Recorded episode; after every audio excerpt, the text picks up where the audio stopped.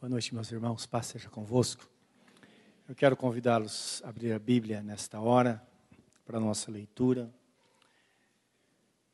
Na Epístola de Paulo aos Romanos, capítulo 8, nossa meditação. E, claro, vamos ter outros textos, como sempre, não é? Muitos textos para sustentar esta palavra e que sejamos alimentados e fortalecidos por ela. Nós vamos ler o versículo 28 e 30, porém, antes da leitura, convido você a orar, a pedir de Deus a direção, pedir que o Senhor fale ao seu coração através desta palavra.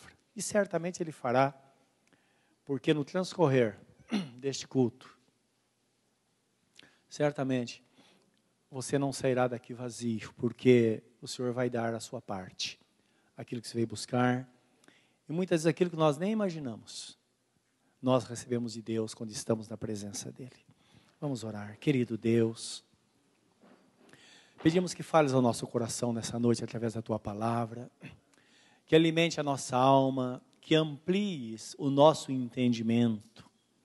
A Tua palavra é santa e ela é viva e eficaz, como está escrito. E poderosa para penetrar no âmago da nossa alma, naquilo que é mais profundo em nós e eu sei que nesta noite estamos aqui todos preparados para isso, Senhor. Que esta palavra traga edificação, traga, Senhor, crescimento, traga saúde para as nossas vidas, Senhor. Traga fortalecimento, conforme está escrito. Esse é o nosso pedido, Senhor, em nome de Jesus. Amém, Senhor. Amém. Romanos capítulo 8, versículo 28 e 29 diz assim: e sabemos que todas as coisas contribuem juntamente para o bem daqueles que amam a Deus, daqueles que são chamados por seu decreto. Porque os que dantes conheceu também os predestinou para serem conformes à imagem de seu filho, a fim de que ele seja o primogênito ou o primeiro entre muitos irmãos. E aos que predestinou, a esses também chamou, e aos que chamou, a esses também justificou, e aos que justificou, a esses também glorificou. Amém.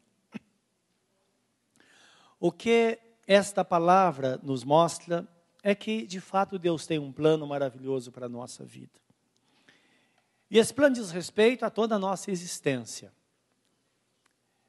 Mas é importante nós não nos esquecermos do versículo 28 que começa dizendo que por causa desse cuidado que Deus tem para com as nossas vidas, e este cuidado é um cuidado que ele sempre teve e sempre vai ter, no que diz respeito à nossa existência aqui na terra, mas também, é, não somente isso, porque a palavra diz: se nós esperarmos em Cristo somente nesta vida, nós seríamos o mais infeliz dentre os homens.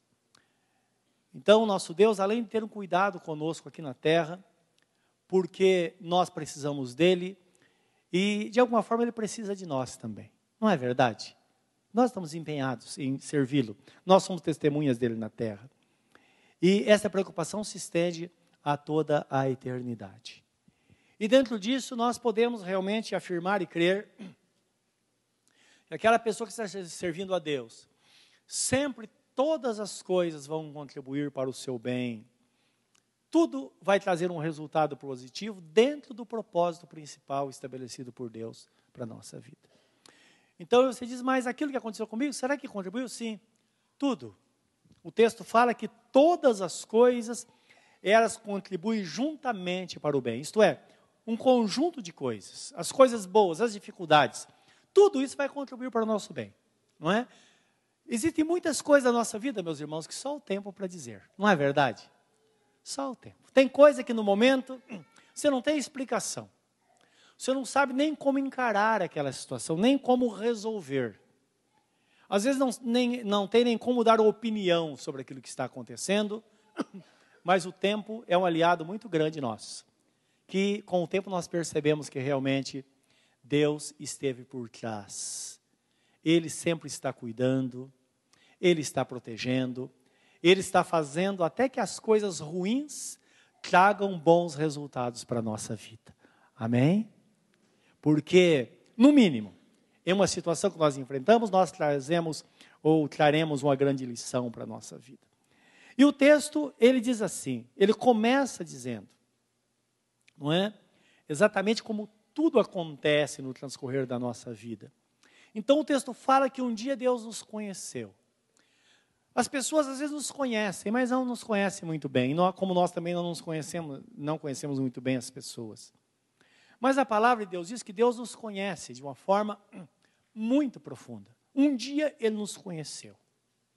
Está falando, na, na, isso diz respeito à nossa existência, está falando da concepção de uma criança, que no Salmo 139, 16, se você dá uma olhada nessa palavra, o, todo 139 fala sobre esta grandeza de Deus na sua onipresença, isto é, Ele está presente em todos os lugares ao mesmo tempo, na sua onisciência, que Ele sabe tudo, Ele conhece todas as coisas, e na sua onipotência, que Ele é todo poderoso, Ele pode tudo, não é? E no versículo 16, depois de Deus falar que Ele está conosco, nosso sentar, nosso levantar, fala através do salmista Davi, então o salmista aqui ele tem uma revelação, ele, se, ele lembra que ele é um profeta. E ele está falando coisas profundas de Deus nesta época. Se fosse hoje, até com toda a tecnologia que temos, então seria viável a gente compreender que alguém realmente entendia, não lá, não é? Era algo, uma revelação de Deus. E ele está falando com Deus e diz assim: Os teus olhos viram o meu corpo ainda informe. E no teu livro todas essas coisas foram escritas as quais iam sendo dia a dia formadas, quando nem ainda uma delas havia. E no 17 ele fala assim: Quão preciosos para mim são os teus pensamentos. É interessante que essa palavra pensamento, essa expressão aqui, é, é, tem muito a ver com a expressão de Jó, quando ele vê a glória de Deus. Deus fala com ele depois de sofrimento, que houve a revelação de Deus e ele recebeu a cura. Capítulo 42 2, e 2 de Jó, ele fala: Senhor, é, é, é, quão preciosos são os teus planos, os teus pensamentos, e nenhum deles poderá ser frustrado. Então, indicando aqui que quando o salmista está falando sobre os pensamentos de Deus, está falando sobre os planos de Deus. Então ele, ele se via, ouvia um recém-nascido no ventre de uma mãe, então ele percebia que quando era criado um bracinho, uma mão, a unha, tudo ia sendo escrito. A história daquela concepção, depois a história do nascimento, o primeiro dia, até o último dia.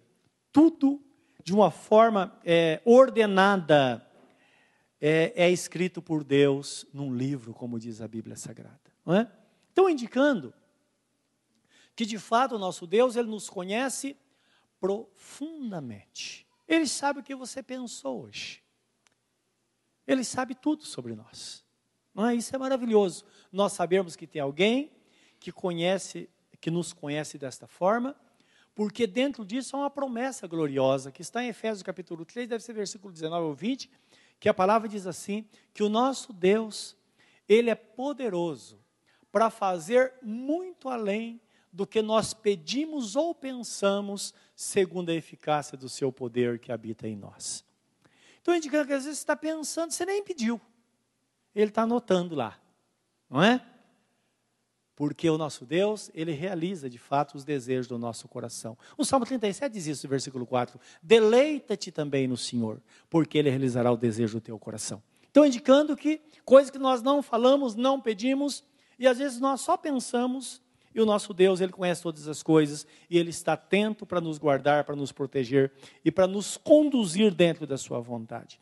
O texto também fala que ao que conheceu também o predestinou. Predestinar significa idealizar algo e traçar um plano. Se nós analisarmos, nós fazemos isso com nossos filhos, não é verdade? Antes da criança nascer, nós estamos pensando o que ela vai ser. Se for menino, o que vai ser? Se for menino, o que vai ser? E nós temos uma ideia já que nós formamos na nossa mente. Às vezes, quando estou consagrando aqui uma criança, seja menino ou menino, na minha oração, geralmente eu falo com Deus: Senhor, esta criança, ela vai para a escola. Ela vai ser adolescente. Vai ser o momento que ela vai namorar. Antes disso, ela vai querer ficar.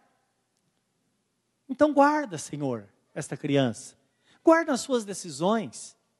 Porque tudo muda num piscar de olhos, não é verdade? Tudo depende do momento. Senhor, guarda.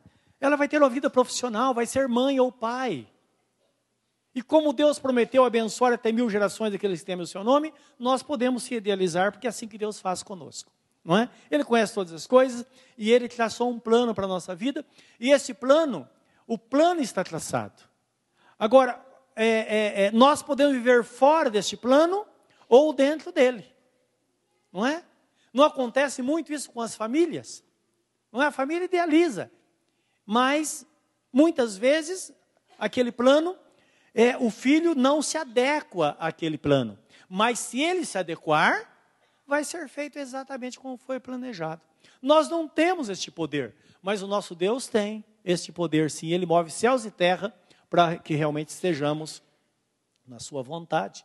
E por isso o texto continua dizendo, é, se você ver o texto na, na sequência, diz assim: E ao que predestinou, a esses também chamou.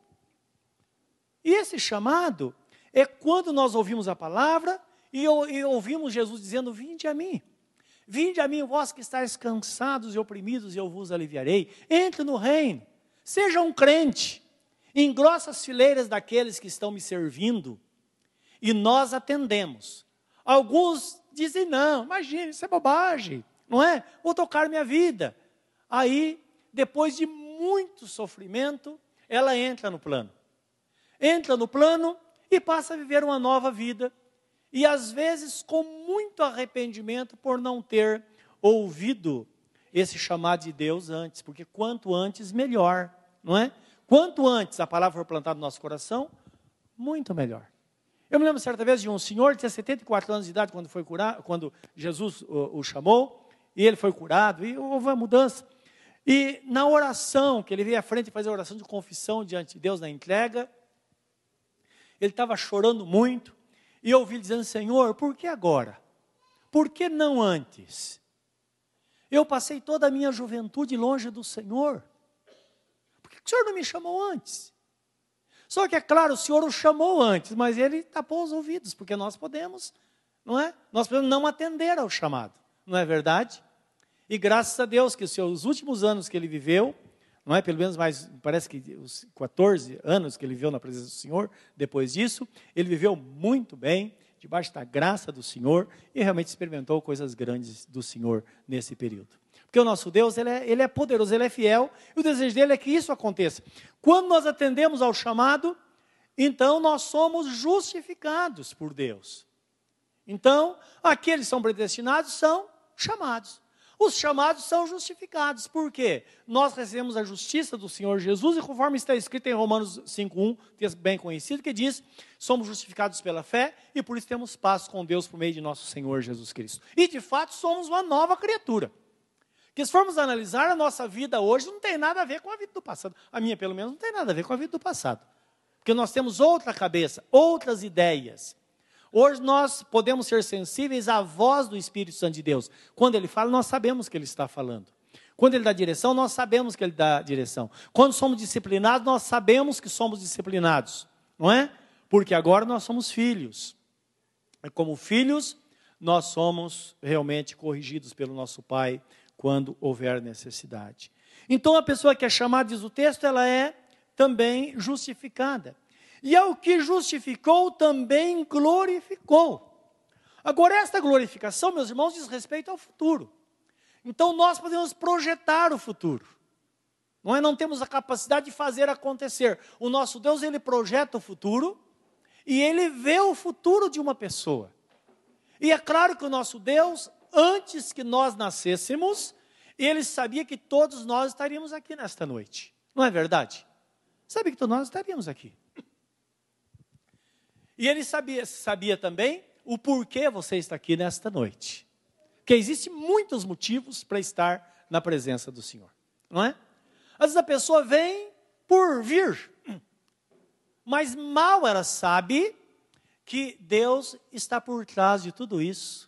Porque quando estamos na presença de Jesus, ele diz assim: ninguém pode vir a mim se não for trazido pelo Pai. Então, ah, Deus promove as situações, Ele move a nossa vontade. E mesmo que a gente venha contra a vontade, às vezes, pela circunstância, Deus está na circunstância, porque Ele é o Senhor de todas as coisas, e por isso que o Espírito Santo fala através do apóstolo que todas as coisas de fato contribuem juntamente para o bem daqueles que amam a Deus, daqueles que são amados por Deus e daqueles que se põem na presença do Senhor. E eu quero que você veja comigo um texto do livro de Apocalipse, esse texto é fantástico. Apocalipse 7, de 3 a 17. Imagine alguém no passado vendo o futuro, não é? Isso é glorioso. Então aqui o apóstolo João foi dado a ele este privilégio, foi uma revelação do Apocalipse. O único homem em todos os tempos que teve essa experiência com Deus. E ele teve essa experiência não foi por ele mesmo, não. Ele teve experiência por nossa causa. Porque essa palavra ficou escrita para nós, para que nós possamos saber como seria o desenrolar da história. É interessante que o livro do Apocalipse começa falando sobre a abertura dos selos não é? Então, os selos dava a entender daque, é, daqueles documentos que eram lacrados. Então, iam sendo abertos. À medida que iam sendo abertos, eventos iam acontecendo, situações iam acontecendo, situações que diz, que diz respeito ao desenrolar da própria história. Então fala de guerras e tantas coisas, mudanças, mudança política, não é? é, é país saindo da, da, história, outros entrando. Então o livro de Apocalipse vai desvendando toda essa história. E de repente existe um final. E nesse final eu acho, eu acho muito impressionante porque quando ele tem essa visão, o número de pessoas que servia a Deus era um número pequeno. Não era um número muito grande, não é? Provavelmente aí chegasse aí a 200 mil pessoas, mais ou menos. Porque na, eh, eh, no ano 70 tinha cerca de 100 mil pessoas em, em, Israel, em Jerusalém, não é? Digamos que tivesse mais 100 mil pessoas de gentios que tivessem convertido nesse período. Então não era muita gente. E ele via uma multidão de milhões e milhões de pessoas é uma visão do futuro. Então imagine João, não é? Vendo isso, e se hoje você tivesse a mesma visão, não é? Lá no meio, meu Deus, eu estou lá. Não é? Não é assim? Porque estava nos vendo lá. E ele nos viu lá. Imagine se Deus desse essa visão para nós e nós olhássemos naquela multidão, lá com palmas nas mãos louvando ao Senhor, e de repente nós víssemos o nosso rosto lá dentro, no meio daquela multidão. É o que está relatado nesta palavra. Tá? Então é algo glorioso que mostra realmente que no fim de tudo há uma justificação, essa glorificação está falando quando toda a plenitude da graça de Deus vem sobre nós e nós entramos para a eternidade com o Senhor nosso Deus. Então, Apocalipse 7, de 9 a 17 diz assim: depois dessas coisas, isso é no desenrolar de toda a história, olhei e eis aqui uma multidão, a qual ninguém podia contar. De todas as nações, tribos e povos e línguas, que estavam diante do trono e perante o cordeiro, trajando vestes brancas e com palmas nas suas mãos. E clamavam com grande voz, dizendo: salvação ao nosso Deus que está sentado no trono e ao Cordeiro. E todos os anjos estavam ao redor do trono e dos anciãos e dos quatro animais e prostraram-se diante do trono sobre o seu rosto e adoravam a Deus, dizendo: Amém. Isto é, assim seja. Louvor e glória e sabedoria e ações de graças e honra e poder e força ao nosso Deus para todo sempre. Amém. E um dos anciãos me falou, dizendo: Esses que estão vestidos de vestes brancas, quem são e de onde vieram? E eu disse-lhe: Senhor, tu sabes. E ele disse-me: Esses são os que vieram de grande tribulação, lavaram as suas vestes e as branquearam no sangue do Cordeiro. Por isso estão diante do trono de Deus e o servem de dia e de noite no seu templo e aquele que está sentado sobre o trono os cobrirá com a sua sombra.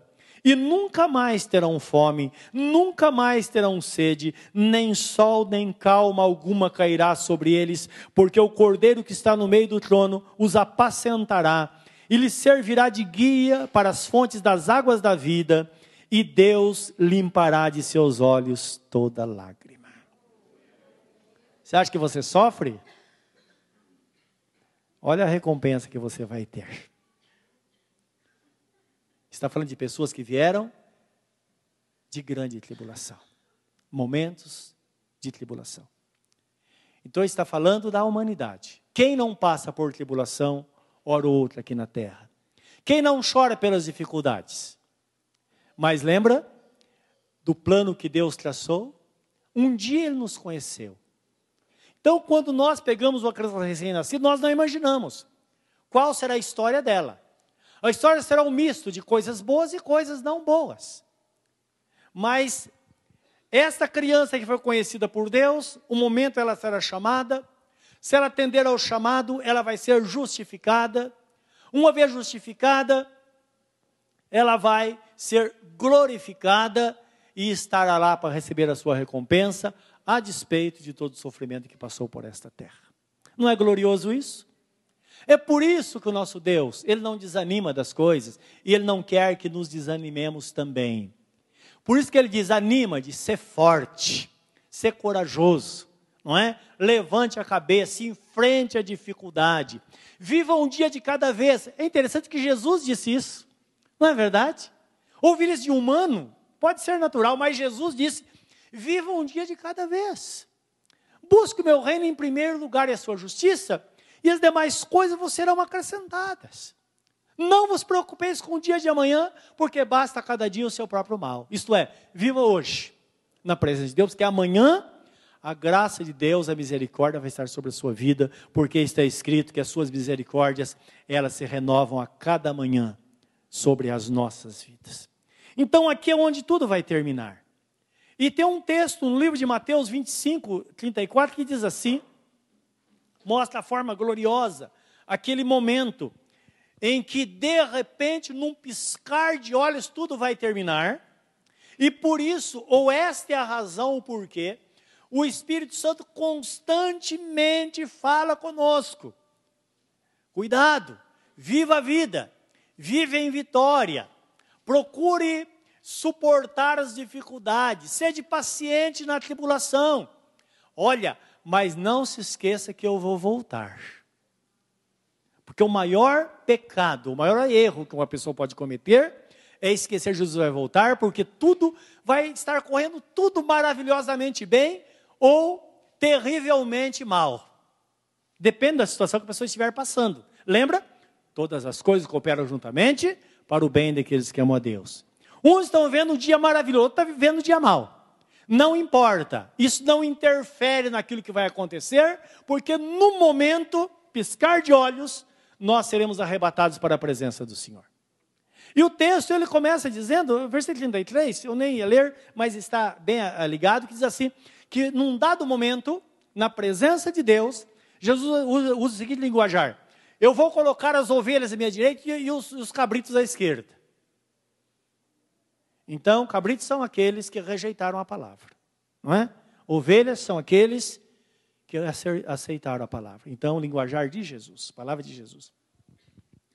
E então será dito, ou direi, ou então dirá o rei aos que estiverem à sua direita. Lembra lá, Jesus, ele vai estar lá como rei dos reis, senhor dos senhores.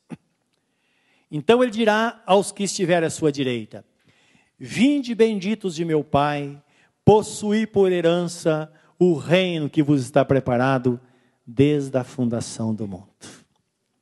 E diante desta palavra nós entraremos para a eternidade com Ele. E aí, só alegria por toda a eternidade. Esta é a promessa que sustentaram os apóstolos e tem sustentado a igreja por mais de dois mil anos, e essa é a promessa que deve nos manter firmes nos caminhos do Senhor. Porque o tempo que nós vemos aqui na Terra é um tempo irrisório, muito pequeno, muito pequeno. É engraçado que quando nós conversamos com um adolescente, com uma criança, falar de 30 anos à frente, 50 anos, parece uma eternidade. Mas, para nós que já chegamos neste ponto, passou muito rápido. Aí nós conversamos com uma pessoa que tem 80 anos, ela fala: Meu Deus, não vive nada. Ela quer continuar vivendo. Não é? E às vezes nós encontramos pessoas pensando: Puxa vida, essa pessoa nem devia morrer. Pessoa tão produtiva, pessoa tão dedicada a Deus, pessoa tão boa, pessoa cuidou bem da família e teve dedicado, de repente ela é chamada também. E nós lamentamos, na é verdade, porque nós vemos que parece que o tempo vida aqui na terra, bom, a Bíblia já diz que é como uma fumaça, como uma neblina. Sobe e de repente desaparece. Assim é o ser humano. Agora, a eternidade, meus irmãos, por isso chama eternidade, ela não tem fim. Então, vale a pena ou não viver na presença de Deus em qualquer circunstância aqui na terra, nesse tempo que estamos vivendo. No passado, os irmãos viveram, os apóstolos viveram, não é? E nós somos chamados a viver na presença de Deus desta forma. Porque de fato Deus tem um plano, esse plano é glorioso na nossa vida, mas o que nós precisamos é que a conclusão deste plano, ou para ele se concluir em nós, vejam só, nós fomos predestinados em Cristo. Predestinar, já disse, que é um plano antecipado, uma visão do futuro. Deus fez isso por nós, Jesus morreu por nós, Ele pagou os nossos pecados, pagou o preço para que vivamos na presença dEle. Mas esse, esse chamado, ou melhor, esse plano só será concretizado quando vem o chamado e nós atendemos a esse chamado. Por isso que nada acontece na vida da pessoa, a não ser que ela entregue a vida para Jesus. É engraçado isso. Já conversei com pessoas que viveram na igreja a vida inteira mas nunca se entregaram a Jesus e tem uma vida. Ela disse: Eu, eu não, não, nunca tive novidade. Porque a mudança só vai acontecer quando nós assumimos um compromisso com Ele, porque Jesus diz assim: que aquele que me ama guardará os meus mandamentos e será amado de meu Pai, e nós viremos para Ele e faremos nele morada. Então está falando de uma interação entre duas pessoas, nós e o nosso Deus. Ele nos abençoando em comunhão conosco e nós vivendo em comunhão com Ele mediante um compromisso, um propósito. Agora é interessante que nós vemos votos com Deus, nós entregamos nossa vida ao Senhor e quando entregamos nossa vida ao Senhor, nós dizemos, Senhor, mas será que eu vou conseguir? Por isso que sempre quando nós oramos, nós, sempre nós dizemos, Senhor, eu vou te servir, custe o que custar com a ajuda do Senhor, porque eu sei que o Senhor vai estar comigo. Porque nós só estamos em pé porque confiamos no Senhor. Só somos salvos porque nós confiamos no Senhor. Só permanecemos porque a cada manhã nós enfrentamos novo dia na presença do Senhor. E ai de nós, se não fôssemos amados por Deus e tivéssemos o cuidado dele diariamente na nossa vida. Agora é importante nós entendermos como entender.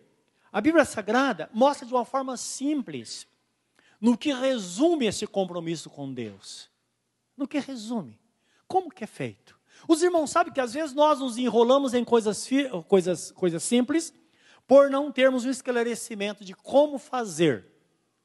No Velho Testamento, quando Deus chamava o seu povo, principalmente através do profeta Oséias, então o profeta Israel chegou para o povo de Israel e disse: Vocês têm que voltar para Deus. Deus diz: Volta para mim, ó Israel, por causa dos vossos pecados, vocês se, se distanciaram de mim.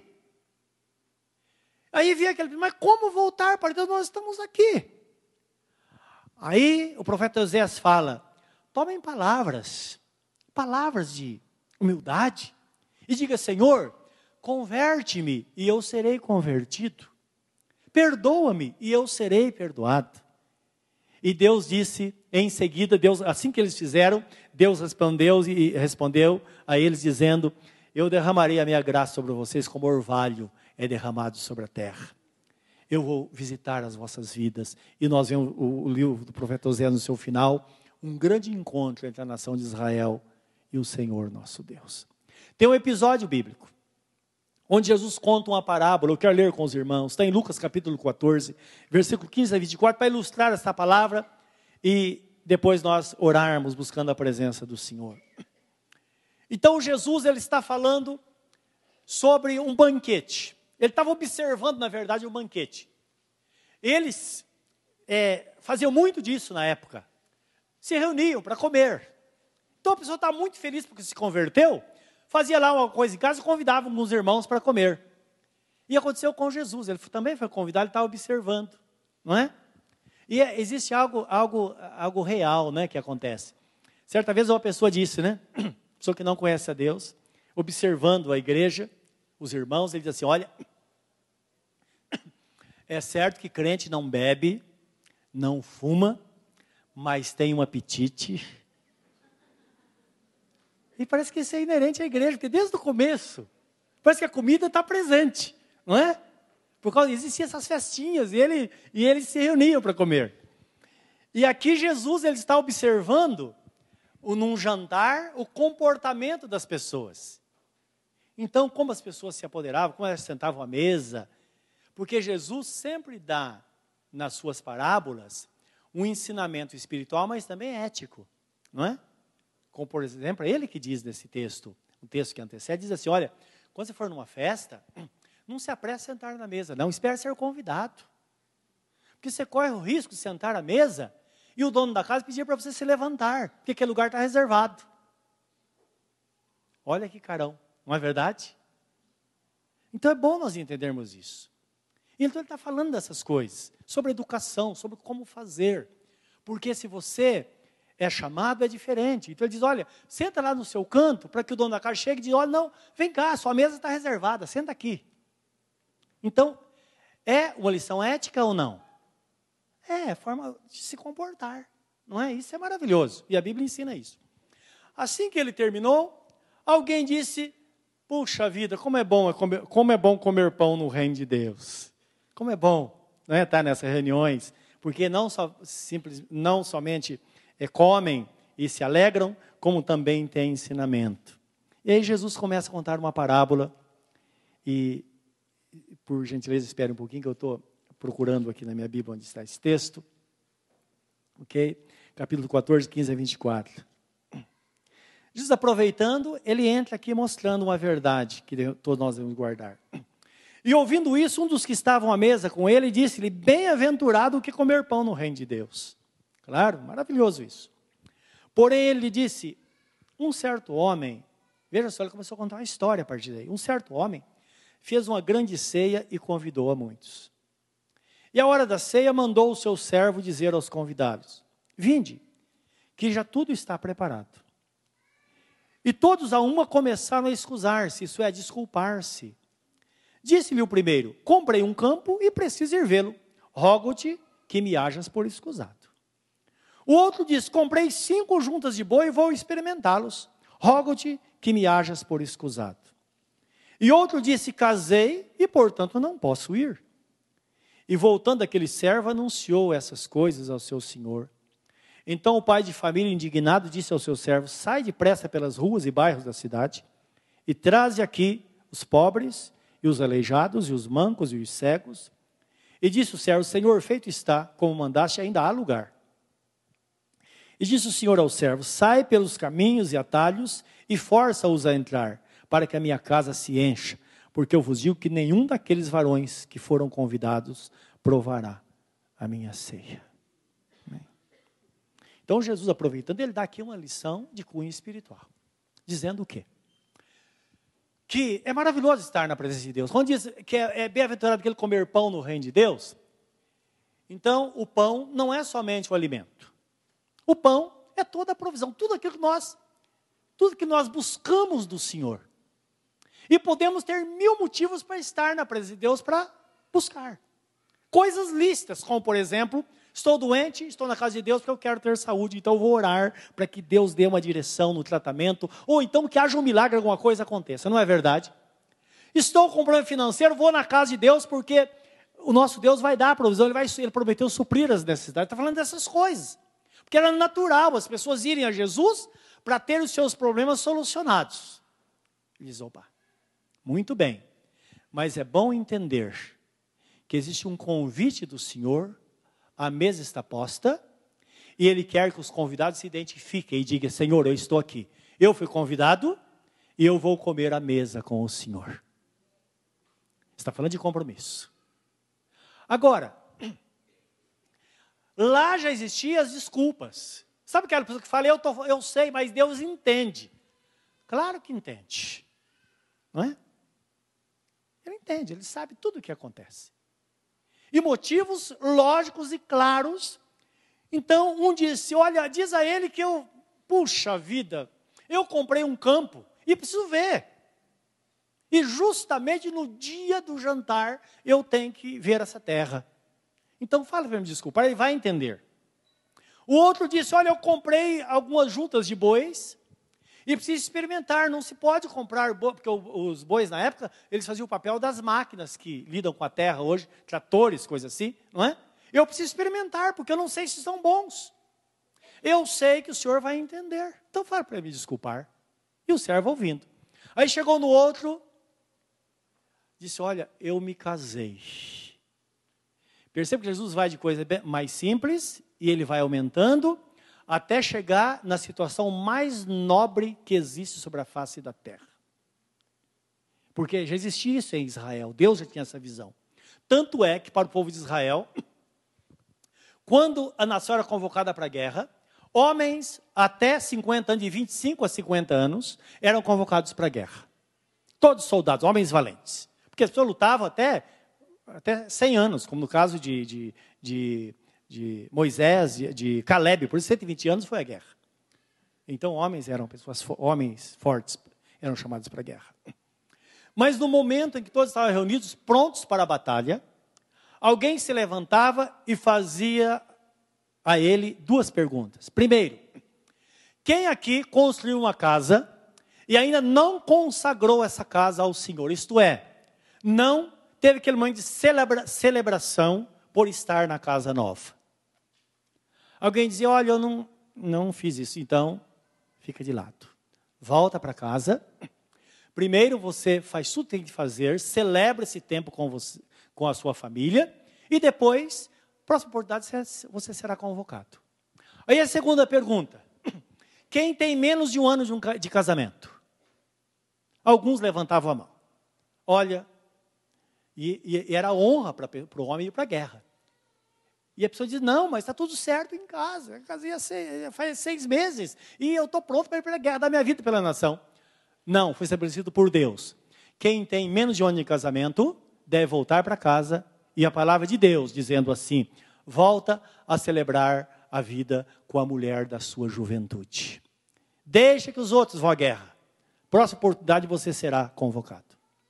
Então perceba que se era de extrema nobreza na presença de Deus, Jesus aborda justamente isso. Ele diz, o último disse, olha, eu me casei e é claro que ele vai entender. É bom nós entendermos, meus irmãos, o reino de Deus é uma oportunidade que vai passando. Não é verdade? Quando Deus nos chama, devemos dizer: Senhor, eu estou aqui. E esse chamado, primeiro, é para que o sirvamos de todo o nosso coração, uma decisão de fé na presença de Deus para servirmos a Ele durante toda a nossa vida. Mas tem outros chamados também, que muitas vezes Deus ele chama a nossa atenção ou Ele dá uma direção, nós devemos estar atentos, dizer não, Senhor, espera aí depois. Não, a oportunidade ela passa. E muitas vezes Deus nos dá uma oportunidade e aquela oportunidade pode ser a única da nossa vida. Como vamos saber? Geralmente não sabemos. Por isso que precisamos estar atentos à voz do Senhor e o nosso Deus diz: quando ouvirdes a voz do Senhor teu Deus, não endureçai os vossos corações, não é? Pelo contrário, devemos dizer: Senhor, eu estou aqui. Não vamos somente comer pão no reino de Deus. Vamos sentar à mesa com o Senhor. Não é isso que ele faz? Ele fala em Apocalipse 3 e diz: Eis que estou à porta e bato, se alguém ouvir a minha voz e abrir a porta, eu entrarei na sua casa, cearei com ele e ele comigo. Então, indicando que quando ele entra na nossa vida, a ideia é essa, como se ele se assentasse na mesa conosco, porque a partir daí ele começa a compartilhar da sua vida com a nossa e nós passamos a compartilhar da nossa vida com o Senhor.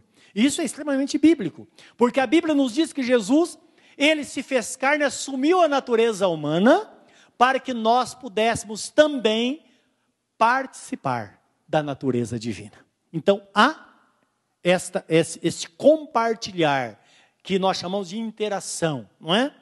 Deus falando conosco e nós com Ele nessa vivência diária.